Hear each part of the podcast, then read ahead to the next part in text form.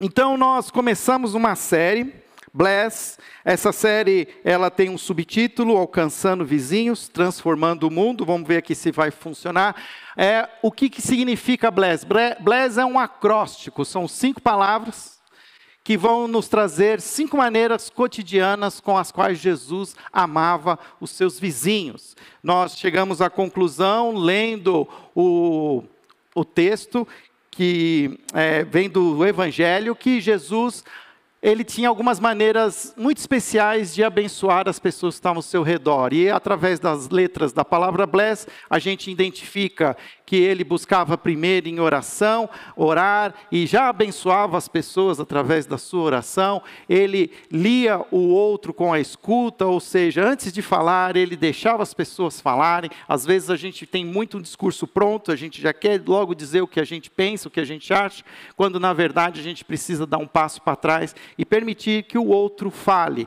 Havia também, por parte de Jesus, uma facilidade de se encontrar à mesa. Jesus tinha um apelido, inclusive, ele era amigo dos pecadores, ele gostava de sentar com as pessoas para comer, para beber, para falar sobre a vida e como a gente vai fazer esse papo em família. Ele gostava de bater papo, ele gostava de estar com pessoas e falando com pessoas servia como um privilégio, a partir do momento em que ele deixava as pessoas falar e ele ganhava a intimidade das pessoas ao redor da mesa, ele também gostava de oferecer algo e ele servia essas pessoas. Interessante que é, Jesus, no último dia dele, antes de ser preso, ele está reunido com os seus discípulos, os seus doze discípulos, ao redor de uma mesa. E uma das coisas que ele faz, ele tira sua túnica e ele se prostra para lavar os pés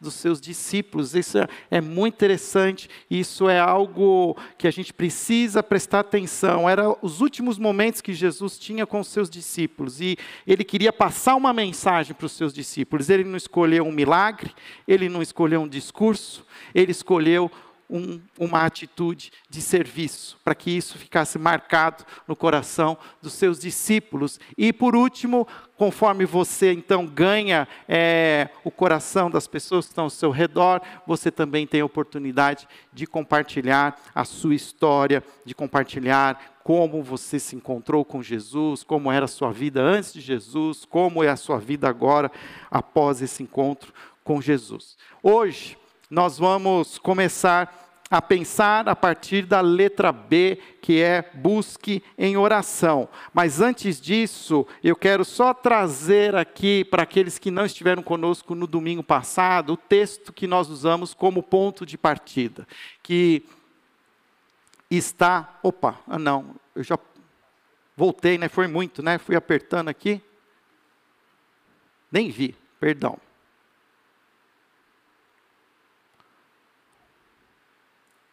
Aí. Pode deixar. Isso aí. Que é Marcos capítulo 12, versículo 29 e 30. O que esse texto nos traz? Esse texto traz ah, o maior mandamento, e aqui exatamente a resposta de Jesus é exatamente essa: o mais importante é esse: ouça, Israel, o Senhor, o nosso Deus, o Senhor é o único Senhor. Ame o Senhor, o seu Deus, de todo o seu coração, de toda a sua alma, de todo o seu entendimento e de todas as suas forças. O segundo é este: ame o seu próximo como a si mesmo. Não existe mandamento maior do que estes. O que Jesus quer trazer e nos ensinar. Não tem como você amar a Deus se você não amar o próximo. Não existe essa é, prática que muitas vezes é equivocada que existe. Muitas as pessoas amam as outras pessoas, mas não necessariamente amam a Deus. E algumas pessoas amam a Deus, mas não necessariamente amam as pessoas. Não existe é, essas duas dilemas, esses dois extremos. Só tem uma maneira de estar no centro da vontade do Senhor. Sabe aquela pergunta clássica que a gente faz? Senhor Deus, qual é a sua vontade? Então aqui é a resposta. Ame a Deus de todo o seu coração, de maneira integral, com a sua força, com o seu entendimento, com o seu coração, com as suas emoções, com a sua energia. Faça tudo para amar esse Deus de todo o seu coração. Mas isso não é suficiente. Ele já emenda mas faça isso também de uma maneira horizontal. Assim como você me busca de maneira vertical, eu quero que também você ame as pessoas que estão ao seu redor. E eu tenho visto, às vezes, é, a, a, gente pecar nesse sentido. Nós temos, principalmente, e eu falo por mim mesmo, quanto mais a gente tem um zelo por Deus, quanto mais a gente busca amar a Deus, é, a gente se irrita com as pessoas que não fazem isso, que não têm essa mesma atitude.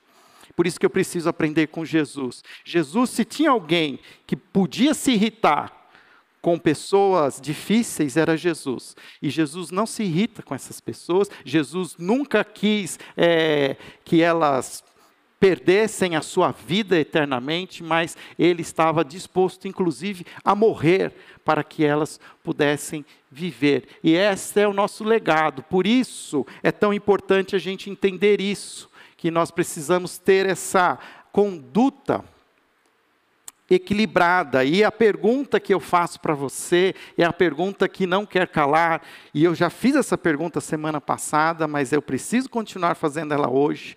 É a pergunta: quem é o seu próximo? Quem é o seu vizinho? Quem são as pessoas com as quais você se relaciona durante a semana? Eu passei para o pessoal da recepção e você, se você chegou a tempo, você recebeu né, uma, uma folhinha como essa daqui, que faz a pergunta: quem é o seu vizinho? A minha folhinha aqui já está rascunhada, eu já até errei o nome da pessoa, já tive que né, rasurar, vou precisar de uma fichinha nova. Mas você sabe o nome dessas pessoas, você sabe com quem são os seus vizinhos. Eu cheguei à conclusão que tem algumas pessoas que moram a menos de 100 metros da minha casa que eu não sei o nome. Eu até às vezes falo bom dia, mas eu não sei o nome dessa pessoa. E agora eu tenho um desafio. Como ela chama? Eu preciso saber o nome dela. Fábio, por que, que eu preciso saber o nome dela? Para que você possa orar por ela. A primeira maneira de você abençoar o seu vizinho é orando pelo seu vizinho. Você já pensou nisso? Às vezes a gente quer fazer alguma coisa. O que você vai fazer, e é o tema desse nossa mensagem é orar. Nós vamos começar a orar, orar pelas pessoas, não necessariamente aquelas que nós gostamos, mas com aquelas que estão ao nosso redor. Eu peguei duas fichinhas, inclusive. Essa aqui é a minha fichinha da, da turma da natação. Eu, eu faço natação duas vezes por semana e eu comecei a pensar, puxa, mas essas pessoas são próximas a mim e elas nem sabem que eu sou pastor ainda. Eu nem falei nada para elas. Mas eu vou começar a orar, e eu coloquei o nome aqui da professora de natação, coloquei o nome aqui dos meus outros amigos. Tem um que eu não gosto muito, mas ok, vou pôr também. Porque eu vou começar a orar por essas pessoas. Eu não sei o que pode acontecer. Eu fiz uma outra uma outra listinha, não sei onde está agora aqui, me perdi aqui nas folhas, mas é, dos meus vizinhos, como eu falei, tem um vizinho que eu não sei o nome, eu preciso saber o nome dele, eu quero orar, eu quero saber o nome. Lembra de Jesus? Jesus sabia o nome das pessoas, Jesus nunca tinha visto Zaqueu, mas ele sabia o nome de Zaqueu. Quando Jesus chega perto, ele vê aquele homem né, de grande status em cima de uma árvore, de uma maneira até meio humilhante. Né? Imagina o prefeito da sua cidade em cima de uma árvore. É, não é uma coisa muito bonita, mas ele chega e fala assim: Zaqueu, desce, eu quero sentar com você, bater um papo na sua casa. A gente precisa aprender a saber o nome das pessoas.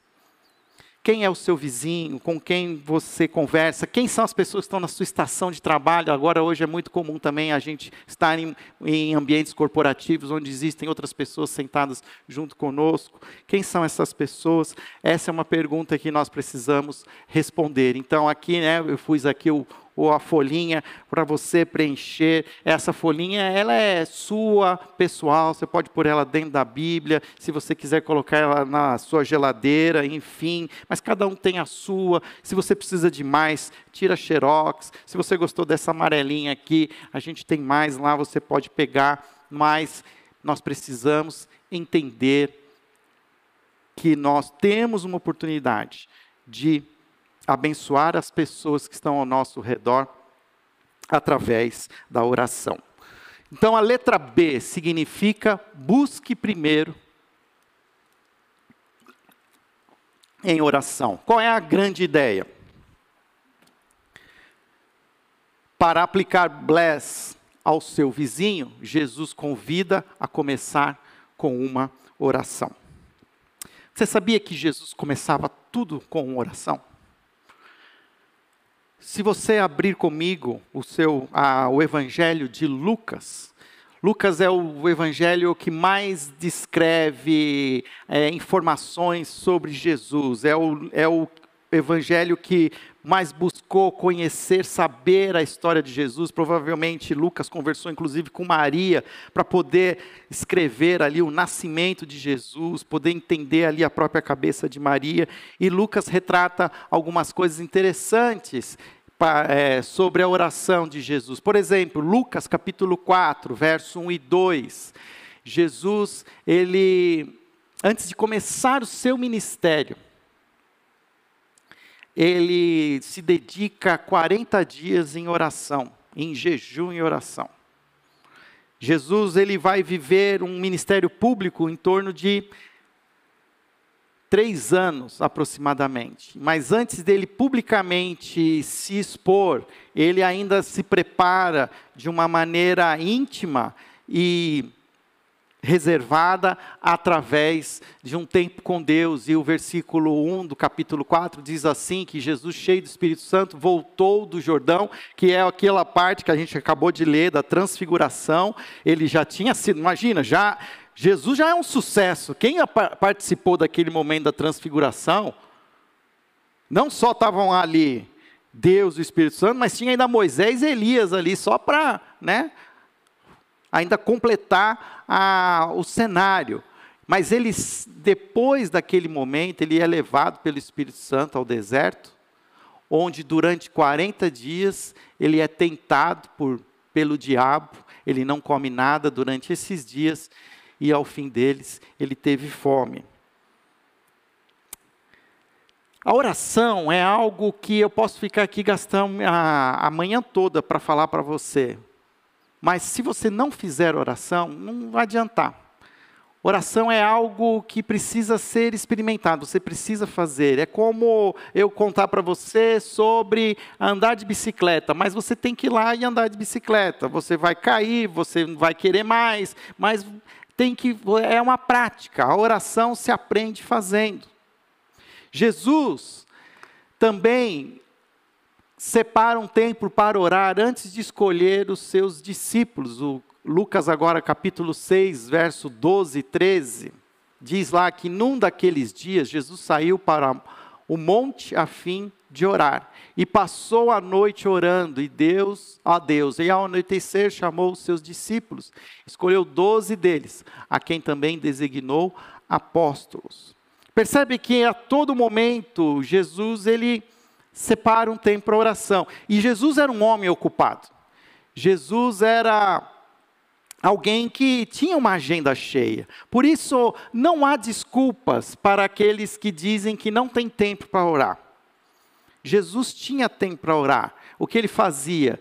Muitas vezes ele passava a noite orando. O que, que você faz da meia-noite às seis? Ô Fábio.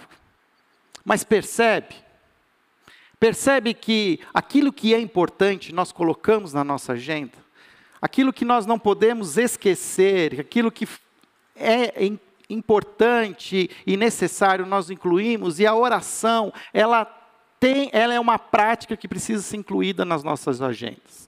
Eu não estou dizendo para você que você precisa separar a noite para orar, mas eu estou dizendo que você precisa começar a orar, você precisa encaixar a oração na sua agenda. Inclua cinco minutos, inclua dez minutos. Se você não ora nenhum minuto, imagine se você inclui cinco minutos, a qualidade que você ganha é, já, já é alguma coisa. E a gente precisa aprender. Eu tenho uma uma prática de fazer livro, é, cadernos de oração. Então eu comprei inclusive um caderno novo, comecei agora em março, e eu começo lá, um caderno de universitário, e eu escrevo lá, dia 13 de março, eu gosto de escrever lá, vinhedo. Às vezes eu até escrevo alguma coisa que aconteceu, ah, só para mim lembrar, né? depois se eu for voltar ao histórico, alguma, algum fato histórico, eu ponho lá e eu começo, eu escrevo, e eu vou escrevendo. Tem dias que a oração ela flui, então ela são, são até frases escritas, até,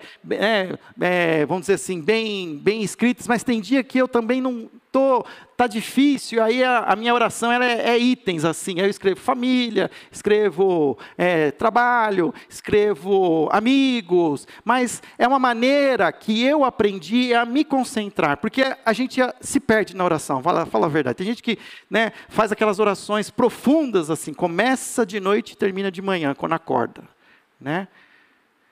E a gente se perde, e aí começa, se, é, a, a, gente acaba às vezes se distraindo.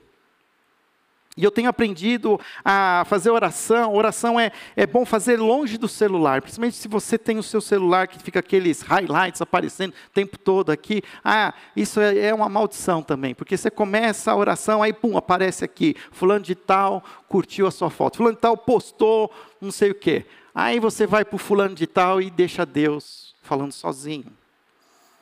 Então, por isso que Jesus também ensinou: quando você for orar, vá para o seu quarto, vá para um lugar seu, reservado, onde você pode ter esse tempo com Deus. E eu tenho certeza que isso vai fazer diferença na sua vida. Se você tem uma agenda muito cheia, eu faço um desafio para você.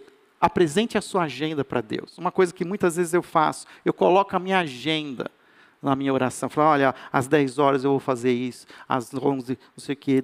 Senhor, me ajuda, olha, tem coisas aqui que eu nem queria fazer. Afasta de mim esse cálice, né? A gente fala assim.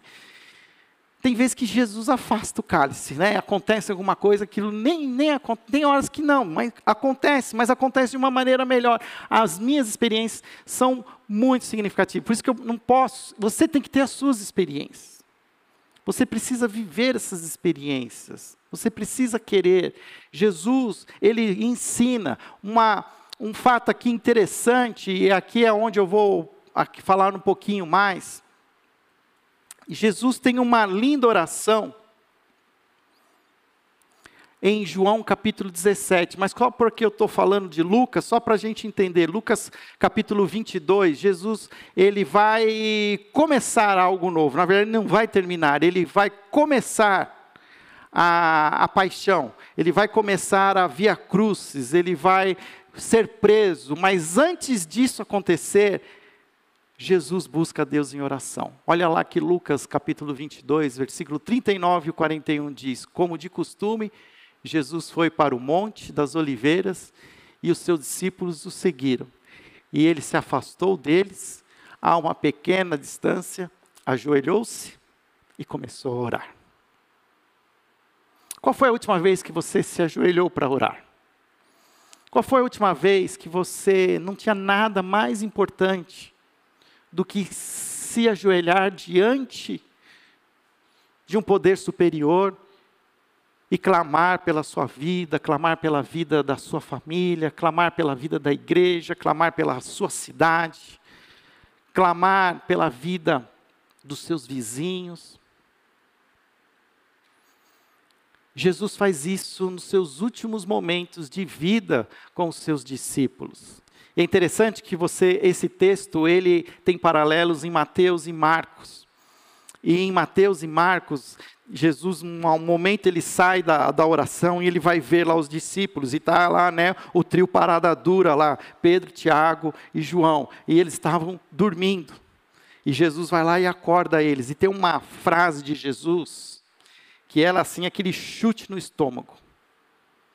Ele diz assim: vigiai, vigiai, vocês não são capazes de orar nem por uma hora. Ele diz: vigiem, pois a carne é fraca. Tem até um livro antigo, até da editora Betânia, eu li esse livro, chama assim, nem, ao menos nem uma, né, como é que é assim, é, nem por uma hora que é exatamente essa frase de Jesus, que já me chocou demais.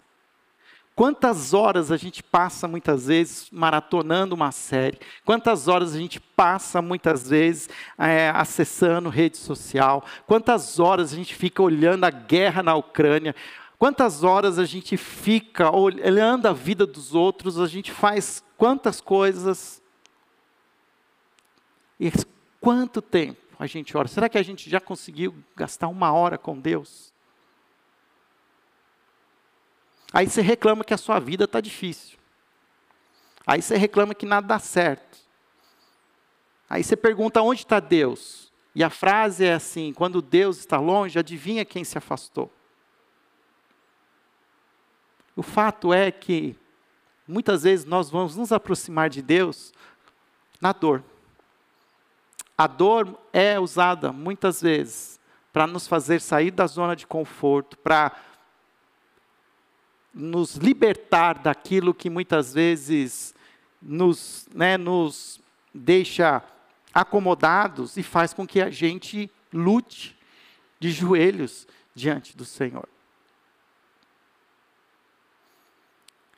E Jesus ele ensina para nós sobre isso. Abra a sua Bíblia em João, capítulo 17.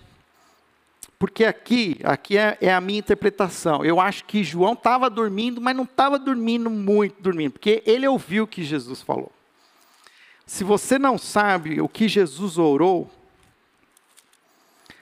leia João capítulo 17. João foi o último dos evangelhos a ser escrito.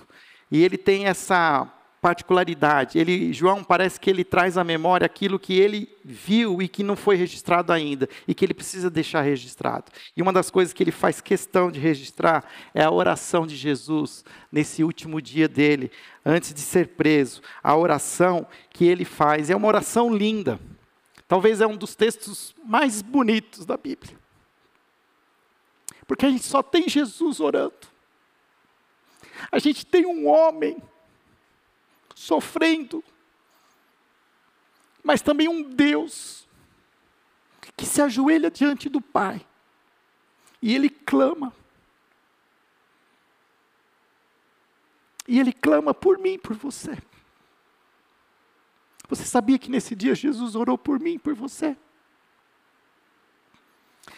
Capítulo 17 de João, ele pode ser dividido em três partes. A primeira parte Jesus ora por si mesmo, até o versículo 5.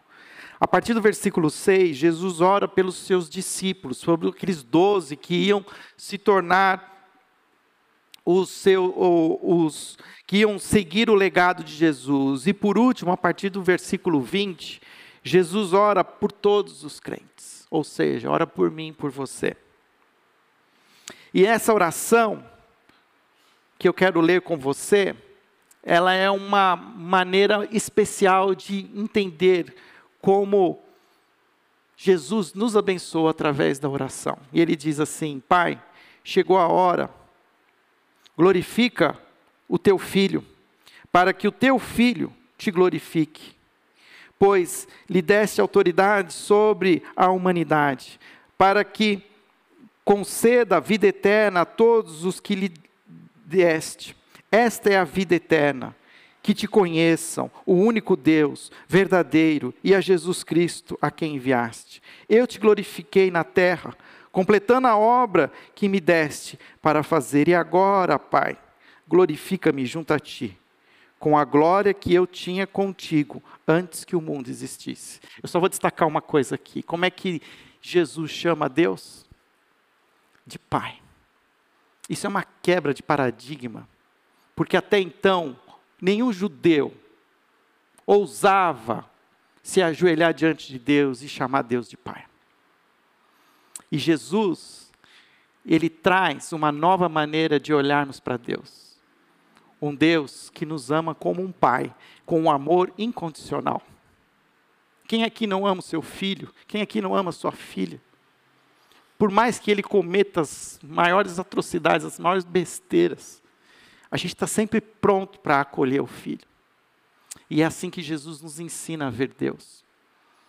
Não que ele não está irado com o nosso pecado, mas é porque exatamente Jesus acolhe a ira de Deus para que a gente só experimentasse o amor do Pai.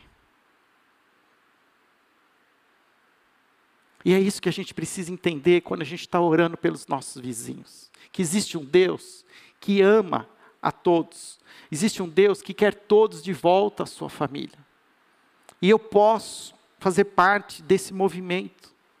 E eu começo orando. Depois Jesus, ele ora pelos seus discípulos, verso 6. Eu revelei teu nome àqueles que do mundo me deste. Eles eram teus, tu os deste a mim, e eles têm obedecido a tua palavra. Agora eles sabem que tudo que me deste vem de ti, pois eu lhes transmiti as palavras que me deste. Eles a aceitaram. Eles conheceram de fato que vim de ti e creram que me enviaste. Eu rogo por eles. Não estou rogando pelo mundo, mas por aqueles que me deste, pois são teus. Tudo que tenho é teu e tudo que tens é meu, e eu tenho sido glorificado por, no meio deles. Não ficarei mais no mundo, mas eles ainda estão no mundo, e eu vou para ti. Pai Santo, protege-os com seu nome, o nome que me deste, para que sejam um, assim como somos um. Aqui, eu vou só destacar que Jesus ele fala dessa ideia de que os discípulos vão continuar no mundo.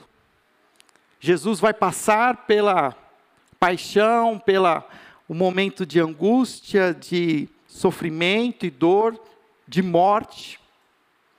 Mas três dias depois ele ressuscita. 40 dias ele fica com os seus discípulos ainda, mas depois ele ascende aos céus. Mas os seus discípulos continuaram.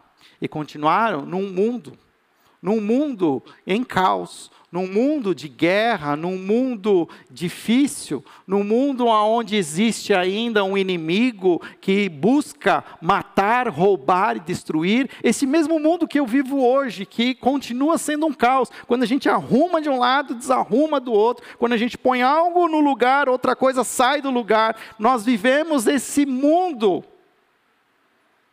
desequilibrado, esse mundo injusto esse mundo que nos faz sofrer. Agora, quando Jesus ora pelos seus discípulos, Jesus não fala assim, Senhor, tira eles desse mundo. O que, que Jesus ora? Diz assim: livra-os do mal.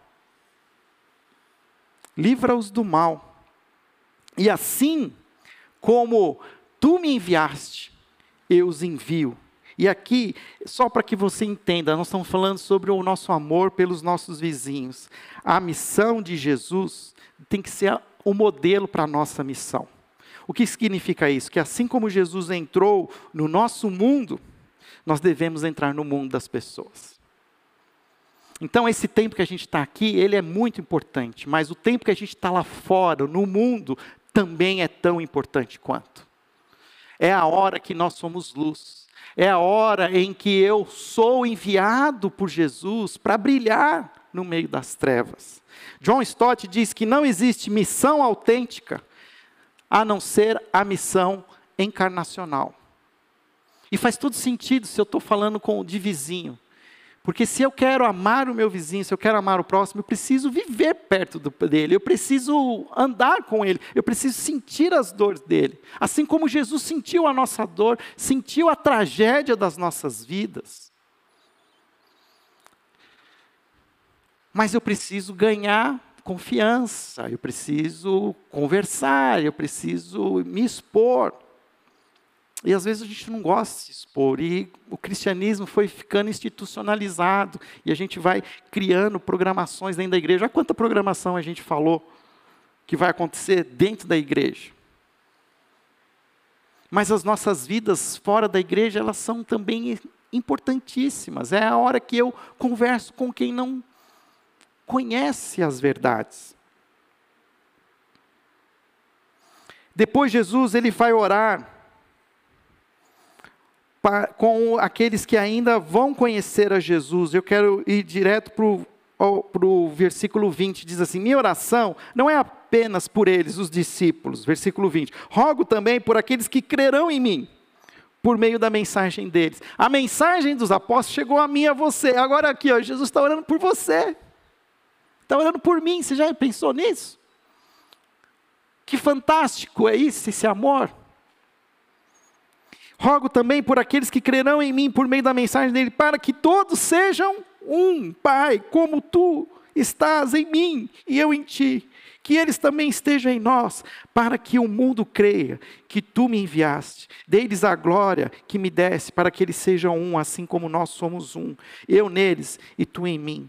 Que eles sejam levados à plena unidade, para que o mundo saiba que tu me enviaste e os amaste como igualmente me amaste. A missão continua. Se tem uma coisa hoje que crente faz, é uma brigaiada né, que a gente tem com os crentes. Quanta igreja que hoje a gente tem, por causa de briga, por falta de unidade. Estou dizendo que a gente tinha que ser tudo uma igreja só, porque eu também acho que na diversidade Deus abençoa, Jesus fala.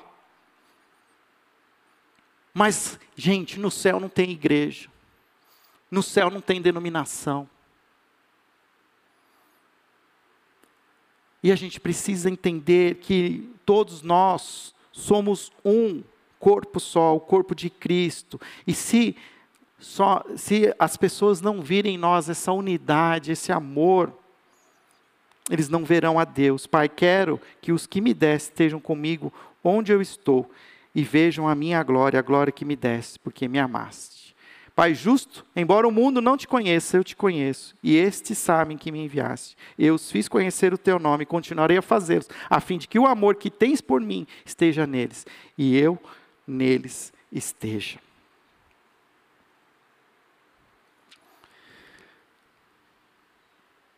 Quem são os nossos vizinhos? Desafio. É, eu estou aqui repetindo de várias maneiras aquilo que eu. Se você não fizer agora, quando sair daqui, você desperdiçou o seu tempo. É. Vamos orar pelos nossos vizinhos. Vamos colocar diante do Senhor a vida dessas pessoas que Deus ama e que Deus deseja que sejam um com Ele, assim como nós somos um. Eu queria chamar a Sofia aqui na frente. A Sofia, eu pedi para ela contar para nós a sua experiência com a oração. A Sofia tem uma experiência muito bonita orando por uma vizinha. Sofia, por favor, compartilhe conosco a sua experiência. Graça e paz, igreja. Eu me emociono com as palavras que o pastor traz, porque orando por uma vizinha, o Senhor transformou a minha vida porque ele mostrou para mim que eu não estava sozinha, eu queria ajudá-la. Ela estava num momento de depressão. E eu, eu chamava ela para minha casa e eu não sabia muito o que falar para ela. Né? E antes dela ir embora, depois de um chazinho tal, a gente orava. E foi assim que o Senhor foi pouco a pouco, transformando o coração da, da minha querida vizinha, que eu já amava muito, porque ela, eu já testemunhei isso aqui, e ela ajudou minha neta. Num, num, dia lá que minha neta teve uma parada respiratória, foi uma coisa muito terrível, e foi ela que foi usada pelo Senhor. E, e eu queria muito ajudá-la, mas o que, que eu podia fazer? De mim mesmo, só chamá-la para conversar, tomar um chazinho e ouvir a dor do coração dela. E aí eu fui orando por ela, orando, colocando nas mãos do Senhor aquela situação.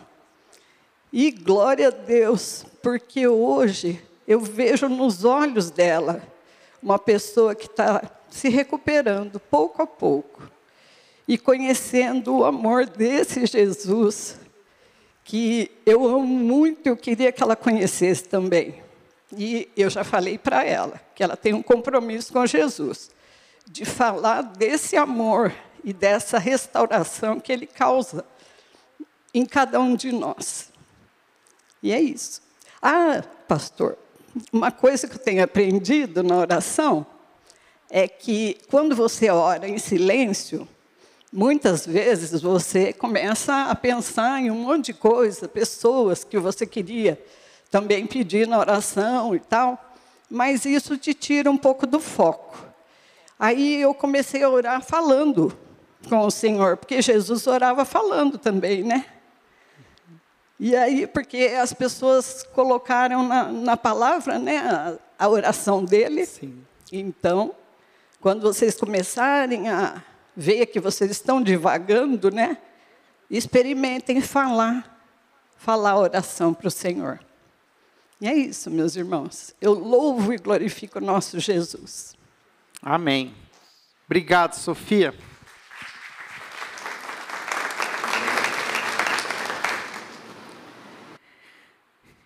Eu quero incentivar você a, nas próximas semanas, vir aqui à frente também, a contar a sua experiência. Tenho certeza que Deus quer surpreender você.